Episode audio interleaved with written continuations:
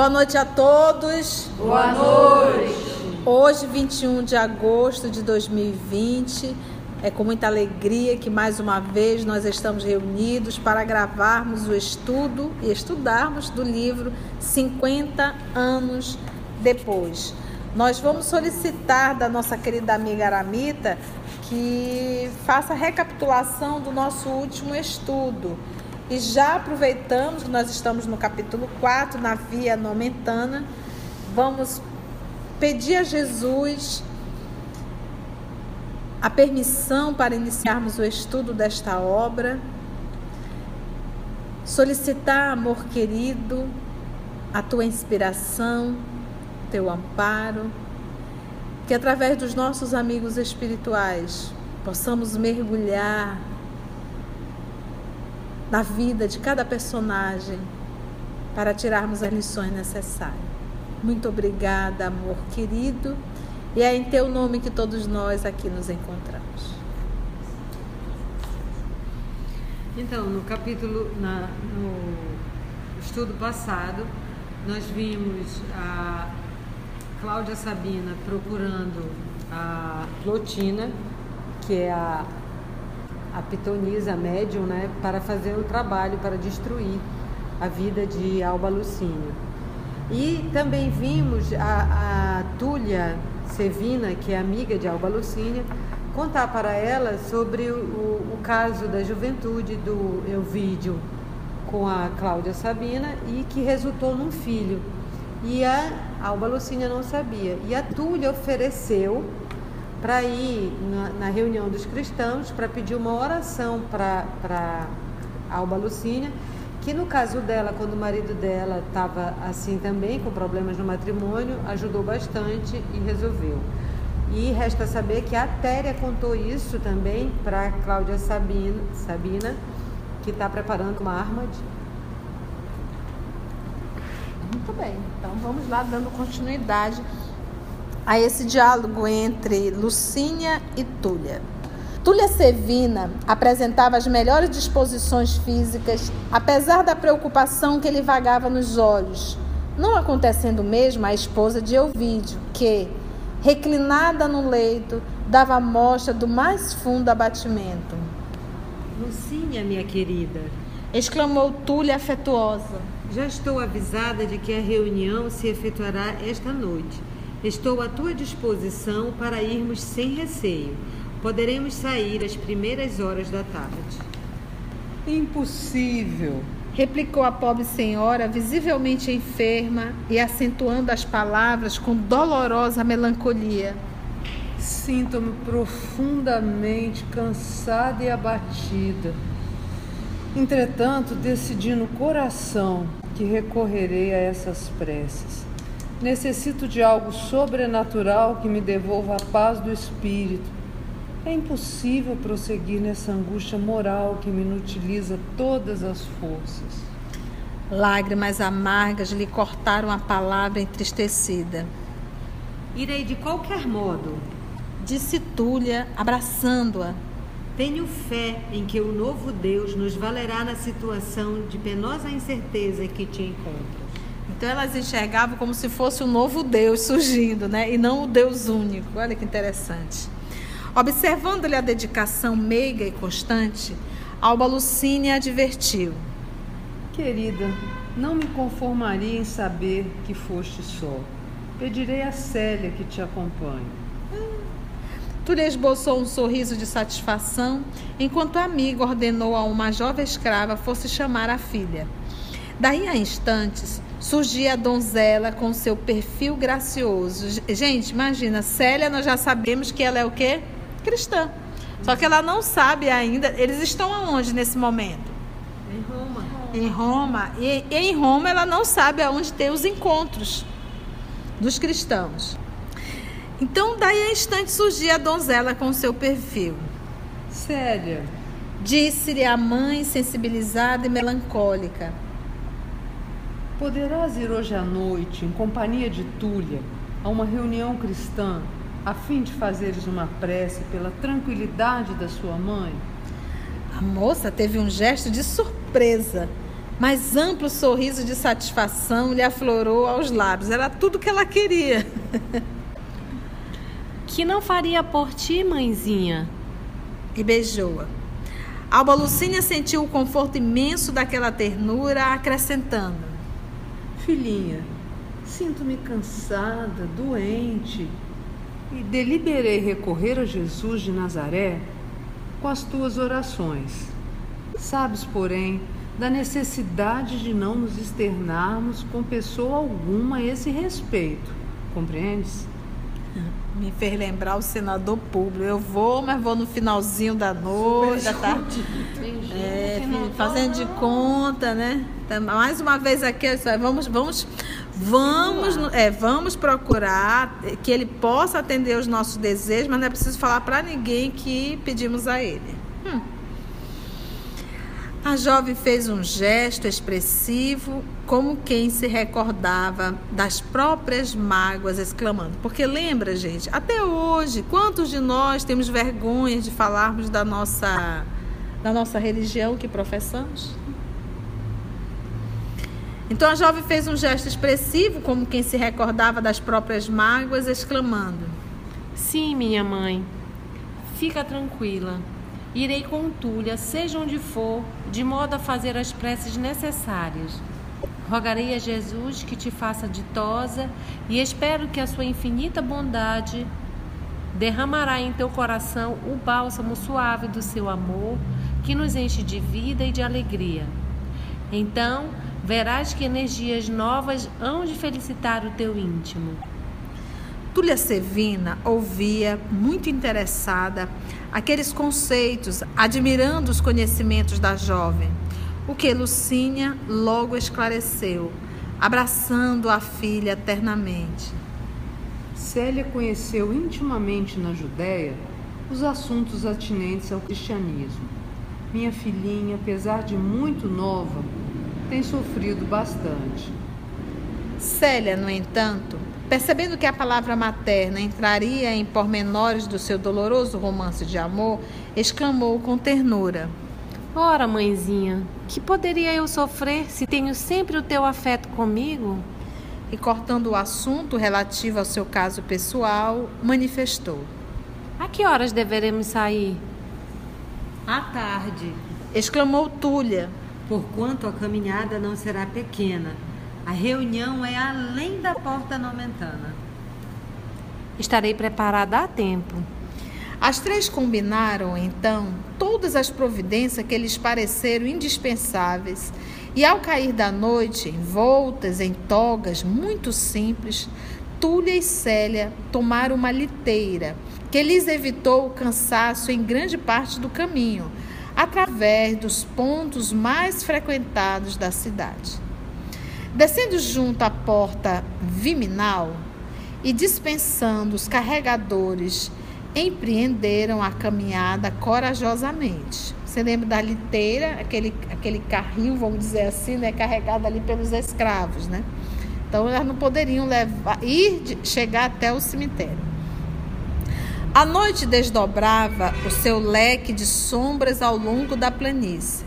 Fazia frio mas as duas amigas agasalharam-se nas capas de lã que levavam, ocultando a cabeça na peça grossa e escura. Era noite fechada quando atingiram as ruínas da antiga muralha que fortificara a região em outros tempos. Mas avançavam sem desânimo através das estradas extensas. Franqueada a porta nomentana, viram-se à frente das colinas próximas, ao longo das quais se alinhavam cemitérios desertos e tristes, onde o luar se derramava em tons pálidos. À medida que se aproximavam do local das pregações, observavam um número cada vez maior de viandantes que se aventuravam pelas mesmas trilhas com idênticos fins. Eram vultos cobertos em longas túnicas escuras, que passavam de flanco a passo apressado ou vagaroso, uns silenciosos, outros mantendo diálogos quase imperceptíveis.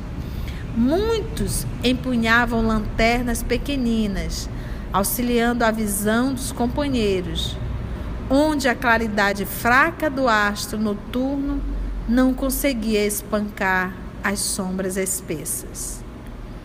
As duas patrícias, vestidas com simplicidade extrema e envergando os pesados mantos, não podiam ser identificadas na sua posição social pelos companheiros que se dirigiam ao mesmo destino, os quais as consideravam cristãs como eles próprios, irmanados na fé e no mesmo idealismo.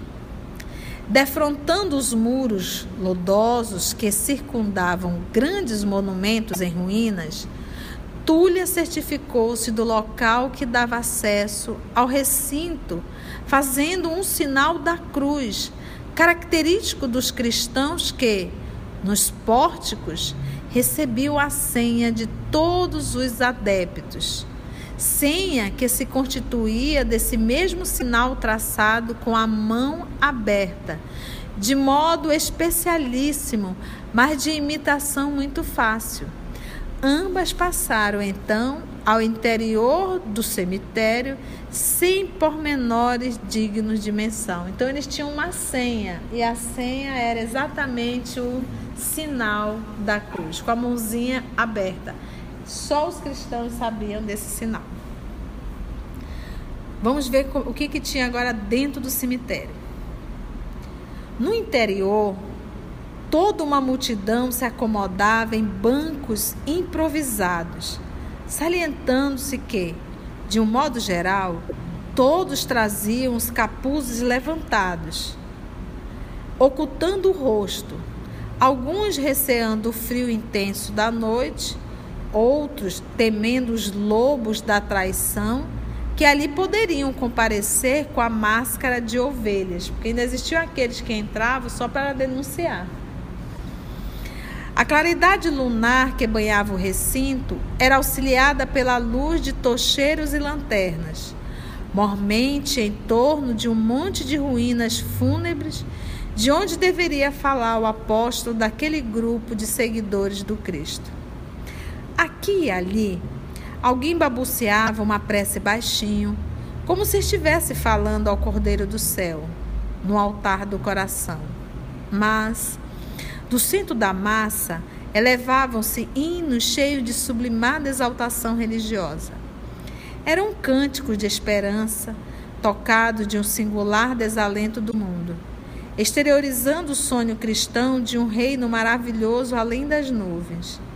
Em cada verso e em cada tonalidade das vozes em conjunto, predominavam as notas de uma tristeza dolorosa, de quem havia abandonado todas as ilusões e fantasias terrestres, entregando-se à renúncia de todos os prazeres, de todos os bens da vida, para esperar as recompensas luminosas de Jesus nas bem-aventuranças celestes. Nos bancos improvisados, de madeira tosca ou de pedras esquecidas, acomodavam-se centenas de pessoas concentradas em absoluto recolhimento. Silêncio profundo reinava entre todos. Quando um estrado carcomido foi transportado pelo lo... para o local onde se centralizavam quase todas as luzes. Célia e Túlia tomaram o lugar que lhes pareceu mais conveniente, mas, daí a minutos, novo cântico se elevava ao infinito, em vibrações de beleza indefinível. Era o hino de agradecimento ao Senhor pela sua misericórdia inesgotável. Cada estrofe falava dos exemplos e martírios de Jesus, com sentimento repassado da mais alta inspiração. Qual não foi a admiração de Túlia Servina quando viu a companheira erguer também a voz, acompanhando o canto dos cristãos como se o soubera de cor na sua garganta cristalina. A mulher de Máximos Conquitato não sabia dissimular a emoção, contemplando Célia cantar qual se fosse uma ave exilada do paraíso. Seus olhos calmos estavam fixos no firmamento, onde parecia divisar o país da sua bem-aventurança. Entre as estrelas que brilhavam no alto, como sorrisos carinhosos da noite, e aqueles versos inspirados na música que lhes eram peculiar, escapavam-se dos seus lábios com tal riqueza melódica que a amiga se comoveu até as lágrimas, sentindo-se transportada a uma região divina. Sim, Célia conhecia aquele cântico que lhe enchia o coração de brandas reminiscências. Ciro lhe havia ensinado sob as árvores frondosas da Palestina, para que a sua alma soubesse interpretar o recolhimento a Deus nas horas de alegria. Naquele instante, em comunhão com todos aqueles espíritos que vibravam também a sua fé, ela sentia-se distante da terra, como se a alma fosse tocada de um júbilo divino. Fazendo-se silêncio novamente, um homem do povo, de nome Sérgio Ostílio, assomou à tribuna improvisada, exclamando comovido após abrir um rolo de pergaminhos. Meus irmãos, estudaremos ainda hoje os ensinamentos do Mestre, nos capítulos de Mateus, versando a lição desta noite, aqueles que são os verdadeiros irmãos do Messias. Ele fala aqui já em que ano nós estamos, Aramita? 132. E ele fala aqui já nos capítulos de Mateus. E desenrolando a folha que o tempo desbotara, Sérgio Ortilho leu pausadamente. Estando Jesus a pregar ainda para a multidão, sua mãe e seus irmãos de fé, do lado de fora, procuravam falar-lhe. Então alguém lhe observou: Tua mãe e teus irmãos encontram-se aí fora, procurando-te. Respondendo a quem o advertira, disse o mestre: Quem é minha mãe e quem são os meus irmãos? E estendendo a mão para todos os seus discípulos e seguidores, exclamou: Eis aqui minha mãe e meus irmãos. Porquanto quem quer que faça a vontade de meu Pai, que está nos céus, esse é meu irmão, minha irmã e minha mãe. Terminada a leitura evangélica, o mesmo companheiro de crença que ocupava a tribuna falou sensibilizado. Meus amigos, falta-me o dom de eloquência para ministrar o ensinamento. Convido, pois, a algum dos nossos irmãos presentes para que desenvolva os precisos comentários desta noite. Todos os olhares, inclusive o de Túlia Sevina, se alongaram ansiosos, buscando a venerável figura de Policarpo, o abnegado apóstolo de todas as reuniões. Túlia Sevina verificava sua ausência com grande desapontamento, em vista da fé nas suas orações e nas suas palavras sábias e benevolentes. Mas Sérgio Ortilho explicou com voz tocada de amargura.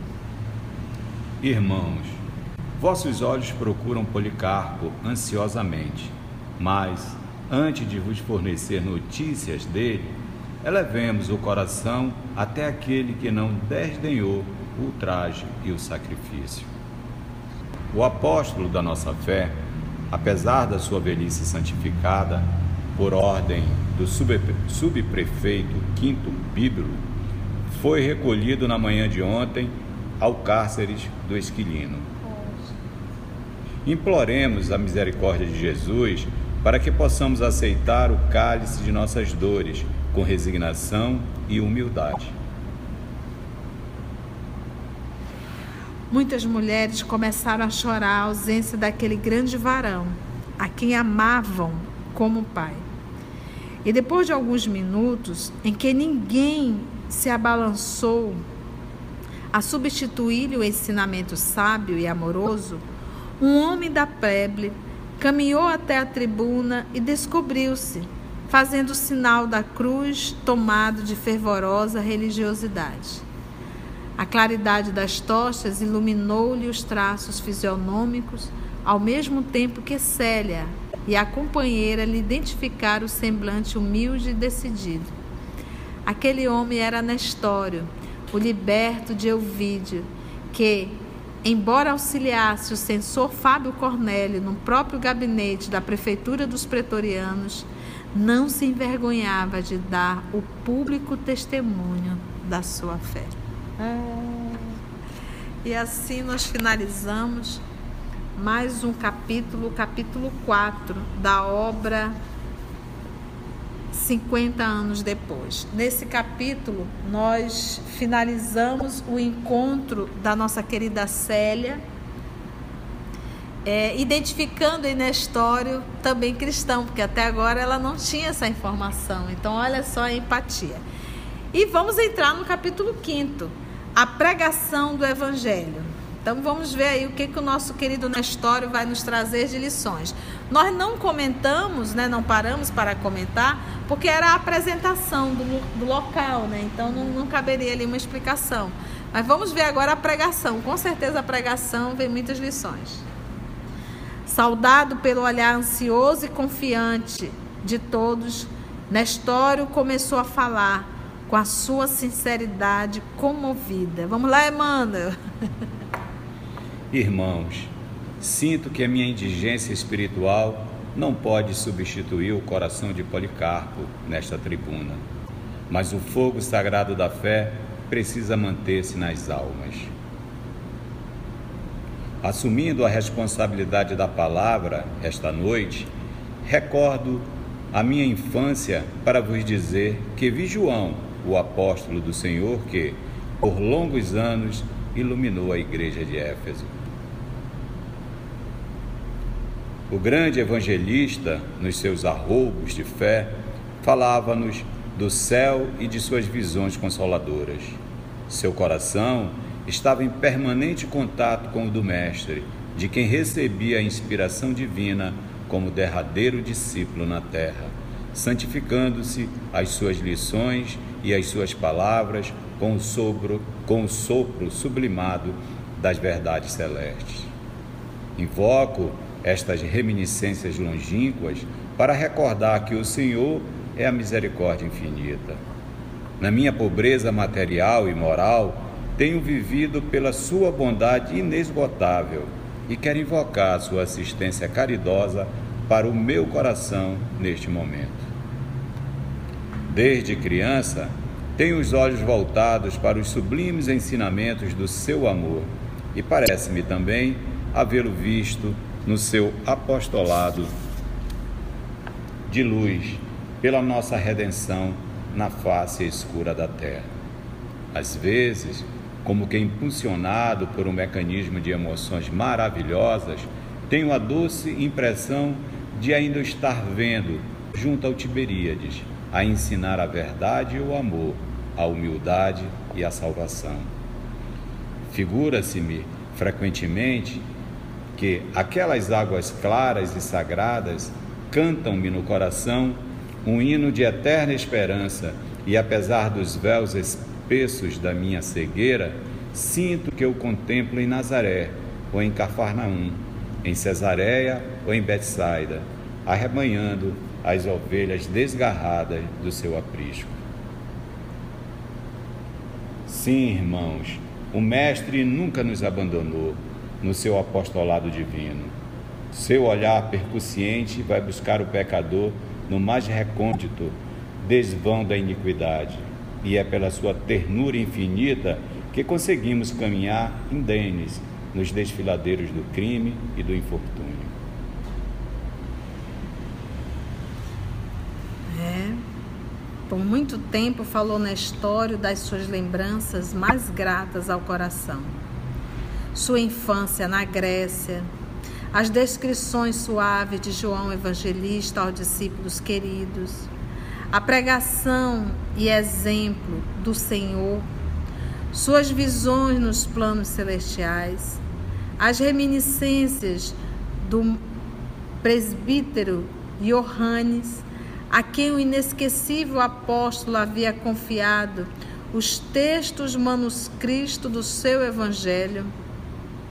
Era tudo exposto à Assembleia pelo liberto, com as cores mais vivas e impressionantes. Então aqui tem uma nova informação também, né? Suas infâncias na Grécia, as descrições suaves de João Evangelista aos discípulos queridos. Então, o nosso querido Nestório teve contato com João Evangelista, porque lembra que ele nasceu na Grécia, mas ele era de família judaica, tá? As pregações e exemplo do Senhor, suas visões nos planos celestiais, porque nós sabemos que o nosso querido João Evangelista escreveu o Apocalipse, resultado das visões, eram sonhos e visões, lembra disso?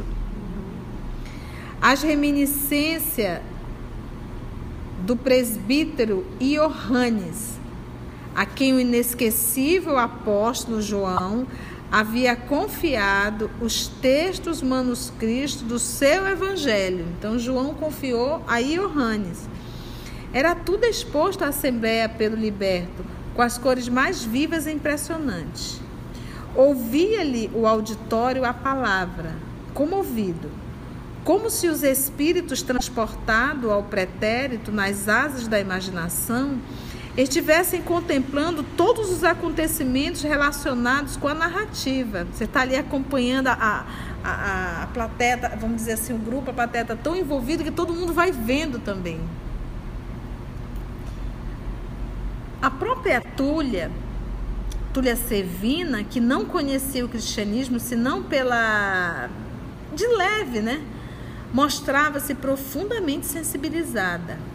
Quanto a Célia, acolhia-o alegremente, admirando-lhe a coragem e a fé em face da sua futurosa posição material junto de seu pai, e meditando ao mesmo tempo na circunstância de ele nunca haver revelado suas crenças, nem mesmo nas aulas que ele ministrava, evidenciando assim o respeito que lhe mereciam as crenças alheias.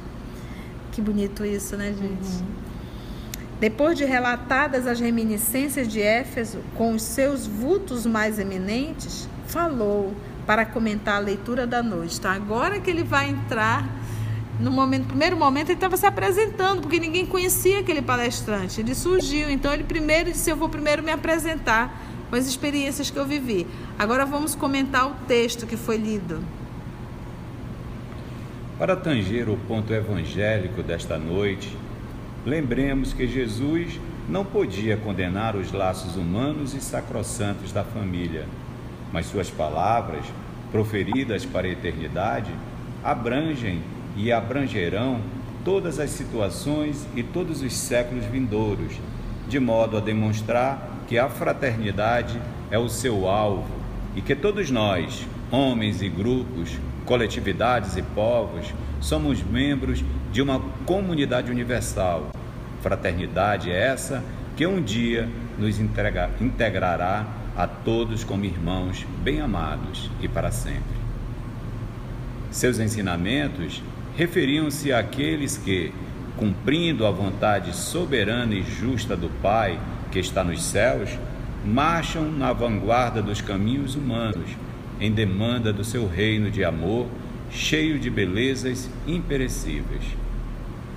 Os que sabem acatar neste mundo os desígnios de Deus com humildade e tolerância, com resignação e com amor, chegarão mais depressa junto daquele que se nos revelou há um século o caminho, verdade e vida. Esses espíritos amorosos e justos que se iluminaram interiormente pela compreensão e aplicação dos ensinos em toda a vida, estarão mais perto do seu coração misericordioso, cujas pulsações sagradas repercutem em nosso próprio ser pela magnanimidade infinita que sentimos em nossa alma em todos os passos desta vida. Tais criaturas são desde já seus irmãos mais próximos pela iluminação evangélica no cumprimento das leis do amor e do perdão. Dentro, pois, dessas luzes prodigiosas da verdade, sentimos-nos compelidos a dilatar o conceito de família no plano universalista, alijando o criminoso egoísmo que por vezes nos toma de assalto o coração, criando os germes da discórdia e do sofrimento no próprio lar. Se um homem é a partícula divina da coletividade, o lar é a célula sagrada de todo o edifício da civilização. Um homem divorciado do bem e um lar envenenado pelos desvios do sentimento operam os desequilíbrios singulares que atormentam os povos. Jesus conhecia todas as nossas necessidades e ajuizou de nossa situação, não apenas em vista da época que passa, mas de todos os séculos do futuro. Acredito que o Evangelho não poderá ser integralmente compreendido em nossos tempos amargos de devassidão e decadência. Todavia, enquanto as forças mais poderosas do mundo se concentram neste império cheio de orgulho e impiedade, outras energias profundas trabalham seu organismo atormentado, preparando o advento das civilizações do porvir. Até agora, as águias romanas dominam todas as regiões e todos os mares. Mais dia virá em que esses símbolos de ambição e tirania hão de rolar dos seus pedestais, numa tempestade de cinzas e de sombras. Outros povos serão chamados a dirigir os movimentos do mundo. Mas enquanto o espírito agressivo da guerra permanecer entre os homens, qual monstro de ruína e de sangue, será sinal de que as criaturas não se realizaram interiormente para serem os irmãos do Mestre, puros e pacíficos. A Terra viverá as suas fases evolutivas de dor e de experiências dolorosas, até que a compreensão perfeita do Messias floresça em todo o mundo para as almas.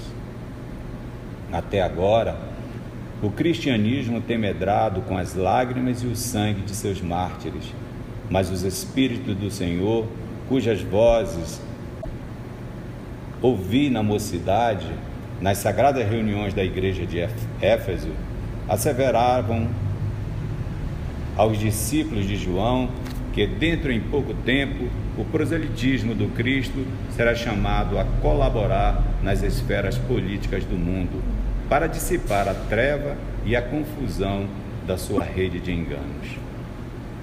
Nessa época, meus irmãos, talvez a doutrina do Mestre venha a sofrer o insulto daqueles que navegam no vasto oceano dos poderes terrestres, cheio de vaidade e despotismo.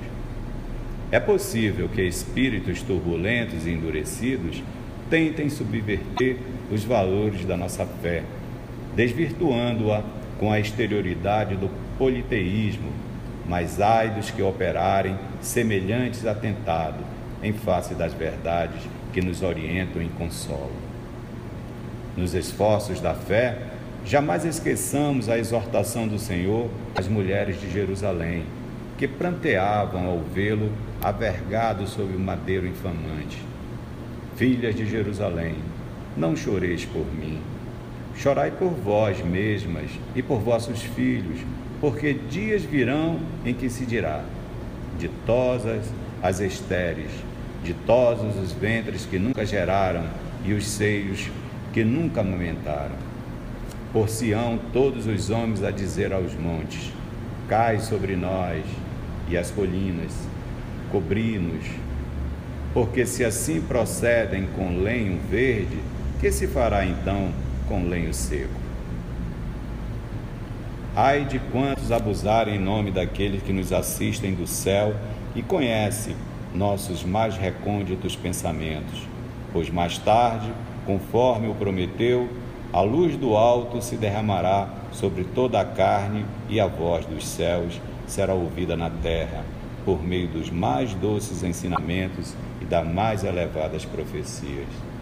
Se falharem os homens, hão de vir até nós, até nós os exércitos de seus anjos, atestando a sua misericórdia. É que, meus irmãos, o reino de Jesus deve ser fundado sobre os corações, sobre as almas, e não poderá conciliar-se nunca neste mundo com a com qualquer expressão política de egoísmo humano ou de doutrinas de violência que estruturam os estados da terra. O reino do Senhor sofrerá por muito tempo a abominação do lugar santo, pela falsa interpretação dos homens, mas chegará a época em que a humanidade, hoje decadente e corrompida, se sentirá a caminho de uma Jerusalém gloriosa e libertada. Guardemos na mente a convicção de que o reino de Jesus não está nos templos ou nos manuscritos materiais que o tempo se incumbirá de aniquilar em sua passagem incessante, e sim que os alicerces divinos têm de ser construídos no íntimo do homem, de modo que cada alma possa edificá-lo por si mesma, à custa de esforços e lágrimas, a caminho das moradas gloriosas do infinito, onde nos aguardarão, depois da jornada, as bênçãos do Cordeiro de Deus, que se imolou na cruz para nos redimir do infortúnio e do pecado. Nós deixamos a, a palestra toda seguir porque nós vamos realmente voltar ponto a ponto, porque ela é riquíssima de informação. O nosso irmão Nestório estava tão bem envolvido que, se nós prestarmos bem atenção no que está nas entrelinhas, nós vamos ver ele falando de um futuro. E tudo que ele falou foi acontecendo. Foi acontecendo, impressionante. Então, isso até é interessante nós lembrarmos, quando Jesus disse assim: quando tu fores falar em meu nome, uma língua de fogo cairá sobre vós e falarás como nunca falaste antes. Que era, nós vamos ver muito isso na obra Paulo Estevão, que Paulo, apesar de ter toda a informação, ter sido um doutor da lei, um rabino, o maior pregador dentro da cultura judaica, dentro, do, dentro de Jerusalém quando foi para falar de Jesus, ele gaguejava e não conseguia falar nada. Porque, em verdade, quando nós nos predispomos a falar pelo Cristo, nós temos que ser um instrumento para Ele falar através de nós. Então, quando o rabino levantava, era o ego, era o homem, era a personalidade que fazia o show, porque ele foi preparado para isso. Mas não era o coração, não era o sentimento. Então, aqui nós vamos ver o Emmanuel, o senador público, já fazendo aquele trabalho que o nosso Senhor Jesus disse só daqui a só daqui a milênios, né? Ele diz é milênios, só daqui a milênios, mas ainda bem que num, praticamente no mesmo século ele já retorna e já inicia o século seguinte fazendo esse trabalho de retorno aos braços de Deus nosso Pai. Então, cenas do próximo capítulo, o nosso próximo estudo, nós vamos comentar toda essa palestra do nosso querido Nestório. Então, vamos envolver a nossa querida Aramita, que está aqui ao meu lado, para fazer a nossa prece de encerramento. Senhor Jesus, Mestre querido, graças te damos por essa oportunidade de reunidos em teu nome escutarmos e aprendermos tantos ensinamentos, tantas lições, que só com a tua bondade e misericórdia pôde chegar até nós. Graças te damos também pelo Espírito de Emmanuel, de Francisco Cândido Xavier, que se dispuseram a trazer essas obras que nos abrem a mente, o coração, para empreendermos essa caminhada rumo a Ti, que espera por nós. Mas Tu sabes, Jesus, das nossas rebeldias, das nossas teimosias. Ajuda-nos a sermos instrumentos dóceis e aprendermos, como diz no Teu Evangelho, a sermos obedientes e resignados. Ajuda-nos também a compreendermos, como acabamos de ouvir de Nestório, a empreendermos o esforço e o trabalho para chegarmos até Ti, porque nós sabemos que Tu estás conosco hoje e sempre. Que assim seja.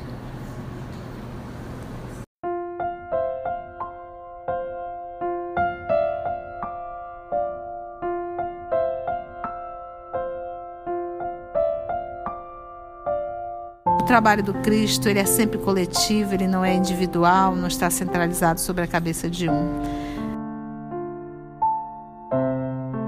Somos o EOS, esse grupo que Jesus foi construindo ao longo dos anos.